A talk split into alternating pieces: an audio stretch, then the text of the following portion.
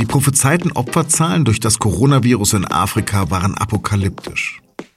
Doch zu den Millionen Toten ist es bislang nicht gekommen. Wird der afrikanische Kontinent doch nicht so schwer von der Pandemie getroffen wie befürchtet? Darüber habe ich mit unserem Afrika-Korrespondenten Bernd Dörries gesprochen, der in Kapstadt lebt und arbeitet. Sie hören auf den Punkt den SZ-Nachrichten-Podcast. Mein Name ist Lars Langenau. Schön, dass Sie zuhören.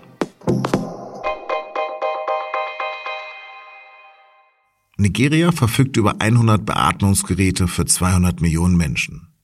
In Äthiopien kommen lediglich 435 Beatmungsgeräte auf 105 Millionen. Und das ist im interkontinentalen Vergleich noch gut. Die Zentralafrikanische Republik hat drei Beatmungsgeräte, Somalia null. Das Gesundheitswesen ist in vielen afrikanischen Staaten schlecht bis miserabel. Bei einem Massenausbruch würden die Gesundheitssysteme schnell kollabieren. Doch eine Reihe von Ländern konnten die Infektionsketten früh mit teils drakonischen Maßnahmen unterbrechen. Allerdings mit verheerenden Folgen, vor allem für die Menschen in besonders armen Bevölkerungsschichten. Und genau darüber habe ich mit meinem Kollegen Bernd Dörries gesprochen. Bernd, im April wurden Afrika Millionen Tote prophezeit. Seither hört man nicht mehr so viel davon. Kommt der Kontinent glimpflich davon? Richtig ist, dass die teilweise sehr düsteren Prognosen ähm, die ja prophezeiten, dass jetzt im Sommer, der hier in Teilen Afrikas ein Winter ist, äh, tausende Tote auf den Straßen liegen würden, die sind überhaupt nicht eingetreten.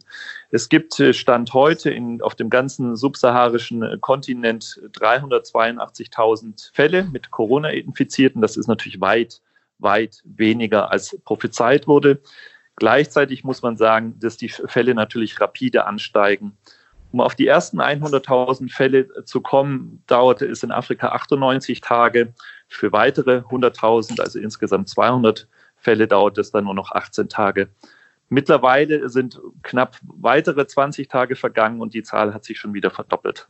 Das heißt also, bisher ist die Sache in Afrika recht glimpflich abgelaufen, aber das Tempo der Infektion nimmt doch sehr zu. Okay, worum liegt das, dass diese Prognosen bislang nicht eingetreten sind? Ich denke, es hat verschiedene Ursachen. Viele afrikanische Staaten hatten natürlich äh, Zeit, sich anzuschauen, was äh, in Europa passiert, was in Italien passiert und haben daraus den Schluss gezogen, sehr schnell einen sehr umfassenden, harten Lockdown einzuführen, also das öffentliche Leben wirklich einzufrieren. Und das, denke ich, ist der Hauptgrund, der vielen Staaten äh, einen zeitlichen Vorsprung gebracht hat, den manche genutzt haben, um ihr Gesundheitswesen auf Vordermann zu bringen, sich vorzubereiten, Hospitäler in Fabriken äh, einzurichten. Andere Länder haben nicht so gut reagiert. Liegt das vielleicht aber auch an der fehlenden Mobilität in Afrika?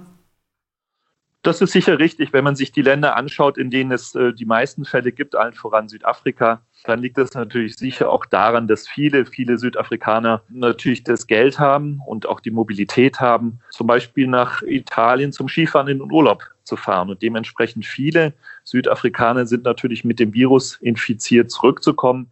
Vergleicht man das jetzt mit einem Land, vielleicht dem anderen ökonomischen Extrem der Zentralafrikanischen Republik, Dort fahren natürlich sehr wenig Leute in Urlaub und schon gar nicht nach Italien. In welchen Ländern hat sich das Virus denn besonders stark ausgebreitet?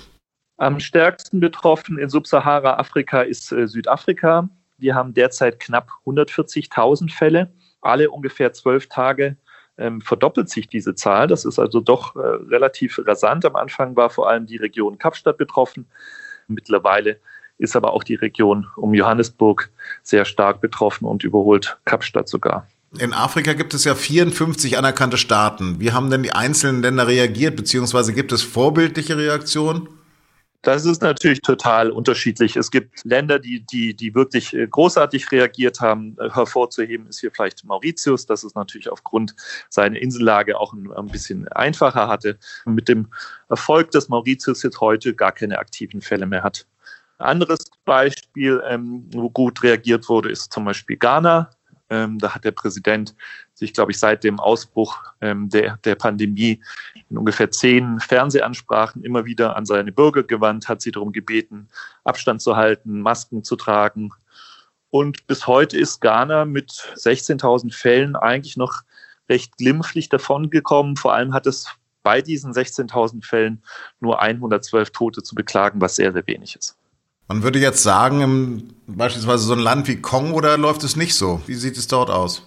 Naja, es gibt natürlich Länder, wo man relativ wenige, wenige Informationen bekommt. In der Demokratischen Republik Kongo gibt es einfach viel zu wenig Tests, viel zu viel wenig medizinische Infrastruktur.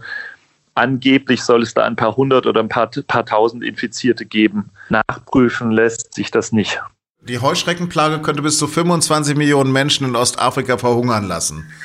Im Vergleich dazu ist die Zahl der Corona-Infizierten ja sehr gering. Ist das nicht vielleicht die viel schlimmere Plage?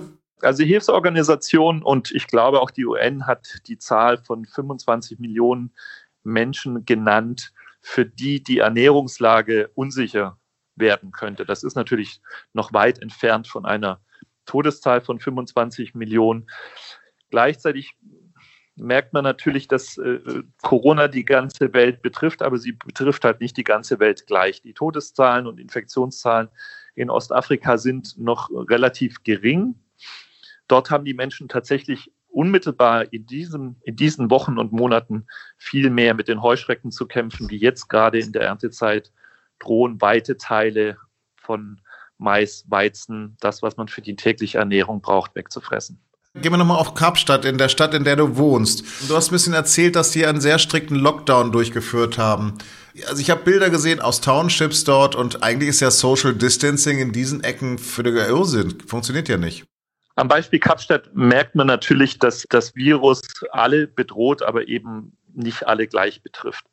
Kapstadt und Südafrika gehören zu den ungleichsten Regionen der Welt. Es gibt hier auf der einen Seite natürlich irrsinnigen Reichtum auf der anderen Seite leben hier Hunderttausende, wenn nicht Millionen, noch in sehr einfachen Häusern und Wohnungen, wenn nicht sogar in Blechhütten.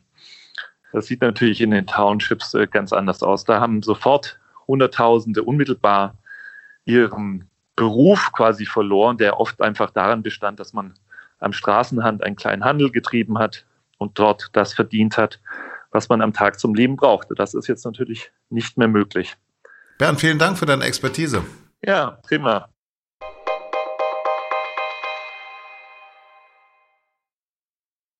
Im Zusammenhang mit Kinderpornografie und schweren Missbrauchstaten von Pädokriminellen im Bergisch Gladbach gibt es eine völlig neue Dimension. NRW-Justizminister Peter Biesenbach sagte, Ich habe nicht damit gerechnet, nicht im entferntesten, welches Ausmaß Kindesmissbrauch im Netz hat. Die ZAK NRW ermittelt derzeit allein auf der Grundlage der Erkenntnisse nur der Ermittlungsgruppe Berg, Tatkomplex Bergisch Gladbach. Mehr als, und ich hoffe, Sie sitzen, 30.000 unbekannte Tatverdächtige. Die Täter hätten sich in Chatforen vernetzt und mit ihren Taten geprahlt. Der ermittelnde Oberstaatsanwalt Markus Hartmann ergänzte. Ich möchte ganz deutlich darauf hinweisen, die Chats sind weit von Fantasien und Fantastereien entfernt. Dort geben sich Täter untereinander Tipps, mit welchen Beruhigungsmitteln man Kinder besonders effektiv gefügig machen kann, um sie zu missbrauchen.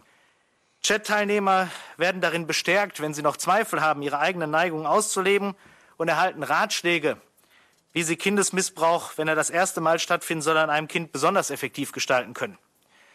Personen, die sich äußern, sie hätten sich nicht getraut, ein Kind zu missbrauchen, werden von den anderen Gesprächsteilnehmern ermutigt und geradezu bedrängt, doch nun endlich auch tatsächlich den Missbrauch in die Tat umzusetzen. Und nicht zuletzt gibt es eine weite Kommunikationsstruktur, bei der einstiegiges Bild- und Videomaterial auch eben von tatsächlich begangenen Taten getauscht wird. Unter den Verdächtigen ist auch der bereits zu zehn Jahren Haft verurteilte Bundeswehrsoldat Bastian S., der vier kleine Kinder sexuell missbraucht hatte. Jan Masalek, der flüchtige Vorstand von Wirecard, will sich nicht der Justiz stellen. Das erfuhren Süddeutsche Zeitung, NDR und WDR aus Kreisen der Prozessbeteiligten. Zunächst hatte Masalek erklären lassen, dass er sich in München zu dem Finanzskandal des insolventen DAX-Unternehmen vernehmen lassen will. Dem Zahlungsdienstleister fehlen knapp zwei Milliarden Euro, die wohl auch nie existiert haben. Masalek hatte mehr als zehn Jahre im Vorstand das operative Geschäft geleitet. Der Österreicher soll sich zuletzt auf den Philippinen aufgehalten haben. Anschließend verlor sich seine Spur.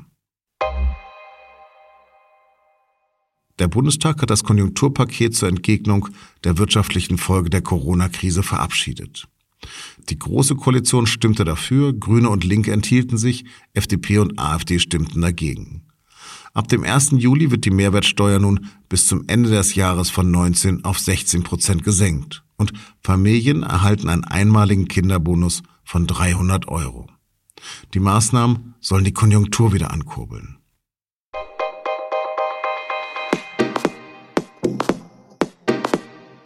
Für mich als St. Paulianer war der Hamburger SV natürlich schon immer eine Lachnummer. Aber gerade gilt das auch für den ganzen deutschen Fußball. Denn trotz bester Voraussetzungen verpasste der einst große Verein auch in diesem Jahr den Aufstieg in die erste Liga. Am Sonntag hätte gegen den SV Sandhausen schon ein Unentschieden für die Relegation gereicht. Doch am Ende stand es 1 zu 5, natürlich gegen den HSV. Was das für den Traditionsclub bedeutet, erfahren Sie in der neuen Folge unseres Sportpodcasts und nun zum Sport. Das war auf den Punkt. Redaktionsschluss war um 15 Uhr. Vielen Dank fürs Zuhören und bleiben Sie uns gewogen.